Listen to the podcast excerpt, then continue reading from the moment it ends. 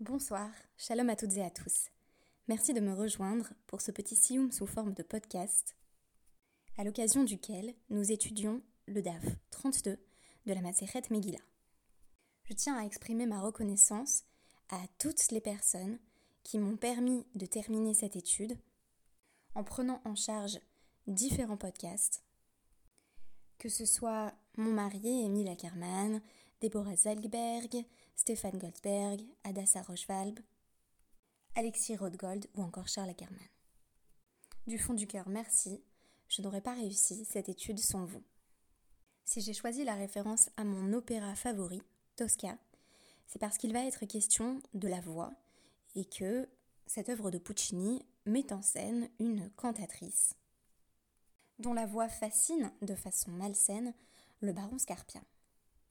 Je préciserai au passage que Brinterfell est sans doute le meilleur baron Scarpia que je connaisse et je sais que pour les connaisseurs, cet avis ne fera pas l'unanimité. Parler de la voix, c'est aussi pour moi l'occasion d'évoquer Kolel, le projet que j'ai créé avec Tali Citrev. Comme son nom l'indique, Kolel est un Kolel pour femmes qui débutera d'ici quelques semaines sa deuxième session intensive. Kollel, ce sont aussi des cours toute l'année qui permettent aux femmes dans la communauté juive française de s'approprier les textes de leur tradition, mais aussi de produire une pensée sur ces textes. Le jeu de mots, je le dois à Tali, et il est extrêmement brillant, puisque dans Kollel, il faut entendre à la fois le Kollel, habituellement masculin, cette institution d'études exigeante, ce qui relève de Kol El, c'est-à-dire à la fois de la voix des femmes et de la voix de toutes les femmes. Kol, cette fois-ci avec un kaf. Enfin, Kolel, c'est à la fois la voix de elle, ce pluriel féminin qui appelle à émerger dans la communauté juive française, et c'est la voix de Kel Shaddai, une voix véritablement divine qui nous est donnée d'entendre c'est pourquoi aujourd'hui j'ai choisi euh, d'évoquer la Bat-Kol, littéralement la fille de la voix, puisqu'on aurait aussi pu appeler notre collèle Bat-Kolel si ça faisait pas un petit peu euh, Batman. Pour clore sur ce chapitre, je vous renvoie à notre site Kolel, donc c'est kol, K-O-L-L, E-L-L-E-S. Puisque nous débutons un programme d'études intensives d'ici peu, je vous propose de vous renseigner sur le programme. C'est un projet qui me tient extrêmement à cœur et qui entend faciliter le bourgeonnement d'une vie intellectuelle et spirituelle menée par les femmes au sein même de leur communauté.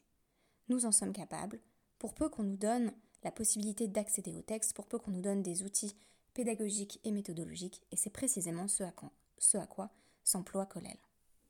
Puisque dans tout ce traité Megillah, il a beaucoup été question euh, du Sefer Torah, nous terminons sur un enseignement de Rav Shefatia, qui rapporte, au nom de Rabbi Yochanan, Asara Shekarubatora, Hagadol Shebaem Golel Sefer Torah. Si dix personnes sont appelées pour lire la Torah, le plus éminent d'entre eux va faire la glila, c'est-à-dire va réenrouler le Sefer Torah. C'est un honneur qui est réservé à une personne que l'on souhaite particulièrement honorer, et la Gemara va dire à ce sujet, Hagolelo Noten Srar Kulan celui qui réenroule le Sefer Torah a le même salaire que tous les autres, c'est-à-dire que tous ceux qui ont été appelés pour une alliée à la Torah. Cela va être l'occasion pour la Gemara de citer deux autres enseignements. Euh, il y en a deux particulièrement qui vont m'intéresser, de euh, Rabbi Shefatia. Et les deux portent sur la voix. Tout d'abord, de nouveau, Amar Rabbi Shefatia, Amar Rabbi Yochanan. Donc euh, cet enseignement est rapporté au nom de Rabbi Yochanan. Minaïn chez Mishtamshim. D'où sait-on que l'on peut utiliser une batkol, c'est-à-dire sifier La chose semble même controversée, je vais vous expliquer pourquoi dans un instant. Précisons simplement que batkol, littéralement, c'est la fille de la voix, c'est une sorte d'écho de la voix divine qui manifesterait une forme de prophétie directe. Que faire quand on entend la voix de Dieu qui s'adresse à nous directement? Je vous renvoie à mon podcast du Dafumi intitulé Breaking the Waves à ce sujet, puisque en général, entendre la voix de Dieu directement, ce n'est pas forcément bon signe. En tout cas, cet enseignement dit que l'on peut l'utiliser à bon escient, bien entendu. Sheneemar, ve'oznecha, tishmana, davar. Vos oreilles entendront une parole derrière vous qui dira, et suit donc dans ce passage de euh, Yeshayahu 30-21, la prophétie divine.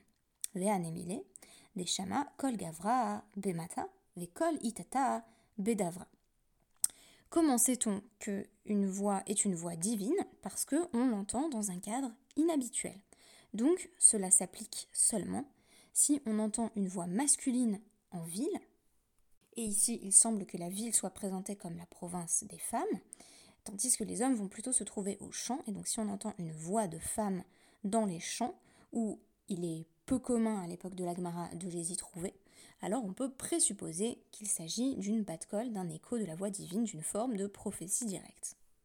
On est assez proche ici d'une conception du malar, c'est-à-dire du messager, qui va pouvoir finalement se manifester euh, sous une forme humaine. On est ici simplement en train de nous dire que si la voix se manifeste dans un contexte dans lequel on ne l'attend pas, on peut la recevoir comme une forme de prophétie ou comme une voix divine. Vehu de amar hen hen, vehu de amar lav lav.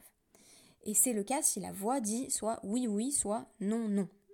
Alors euh, c'était difficile, euh, j'ai dû en fait résister à la tentation euh, d'appeler le DAF oui oui, parce que je ne sais pas si ça ferait un, très beau nom de, de Sioum. Quoi qu'il en soit, comme dans le passage de Bereshit 41-32, il semble que le fait que le message soit répété est interprété comme le signe de sa provenance divine.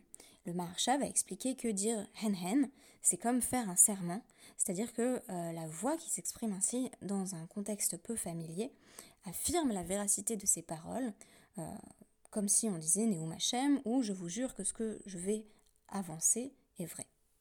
La première chose euh, que l'on peut remarquer par rapport à l'utilisation habituelle de la batkol à d'autres endroits de la Gemara, c'est qu'ici il ne s'agit pas d'une sorte d'apparition surnaturelle ou de voix sortie du ciel, mais tout simplement de voix apparemment humaines que l'on va trouver dans un contexte un petit peu inattendu.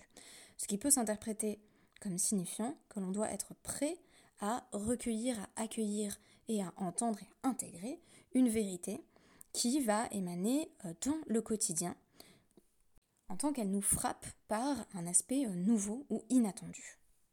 Ça nous ramène euh, à mon petit spot publicitaire sur Colel.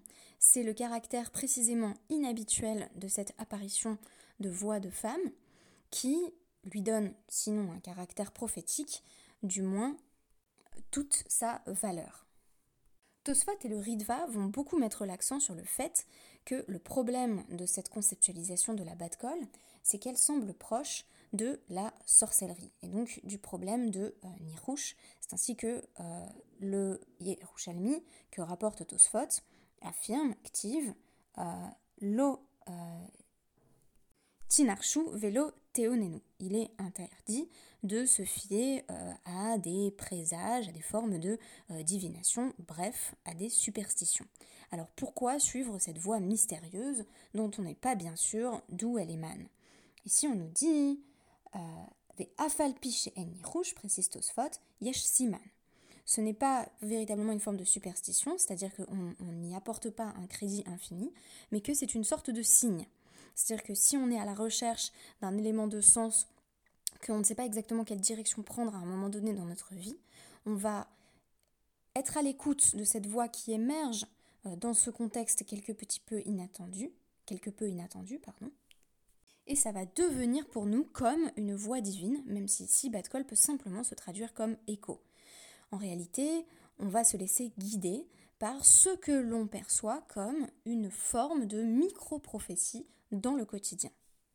J'ai trouvé cette notion de micro-prophétie assez intéressante, puisqu'elle invite à nous interroger sur la manière dont nous interprétons les signes et les paroles du quotidien lorsqu'elles nous semblent justement sortir un petit peu de l'ordinaire et nous tirer de la torpeur de nos habitudes. Quant à la batte-colle comme écho de la voix divine, on se souvient de la marloquette et de la contradiction apparente entre deux passages, celui d'Hérovine 13b où on nous dit que c'est une voix divine qui a tranché le dissensus entre Beth et Beth Shammai en disant Elou ve'elou tivre Elohim chaim, ce sont des paroles de vérité, les paroles du Dieu vivant, mais la halakha suit tout de même Beth où il semble que ce soit la Batkol qui tranche la halacha, et le passage de Baba Metzia 59b, où on nous dit très clairement Loba la Torah n'est pas au ciel, par conséquent ce n'est pas à une voix divine, à une sorte d'écho euh, céleste qu'il revient de trancher la halacha. Je me contenterai de préciser qu'il euh, il y a eu euh, débat, même chez les Géonim et chez les Rishonim, sur la signification de ce principe. Le Rav Nissim Gaon, dans son commentaire sur Brachot 19, affirme que la Batkol a simplement dit Alacha kemoto bechol makom. Habituellement, la halacha devrait suivre Rabbi Eliezer, mais ce n'est pas forcément le cas ici. Donc on peut dire qu'on suit la Batkol en matière halachique euh, sans qu'il y ait une contradiction à partir du passage euh, de Baba Metzia. Ou autre possibilité, mentionnée également euh, par le Rav Nissim Gaon, euh, cette bad call constituait une forme euh, de test pour les sages, mais habituellement tout autre bad l'emporterait du point de vue alarique. On sait que ce n'est pas le point de vue que va suivre Tosfot. Ainsi, dans son commentaire sur Hérovine 6b, Tosfot affirme qu'il est clair que la bad call n'a pas d'autorité alarique, surtout lorsque euh, elle va à l'encontre d'une forme de consensus sur le processus alarique. Si euh, la bad call ne suit pas les règles de la halakha, alors elle peut tout à fait être contredite et elle n'est pas suivie. On pourrait en ce sens suivre la bad call lorsqu'il n'y a pas de contradiction explicite avec les règles fixées par les sages, mais pas lorsque la bad call s'érige contre les paroles de nos chachamim. En d'autres termes, pour Rav Nissim Gaon, il est habituel que la Batkol tranche la halacha, mais c'est une exception dans le cas du Tanour Shalachnai, avec la halacha qui est tranchée selon. Euh, euh, la Batkol qui voudrait que la halacha soit tranchée selon Rabbi Eliezer, et ce n'est pas le cas.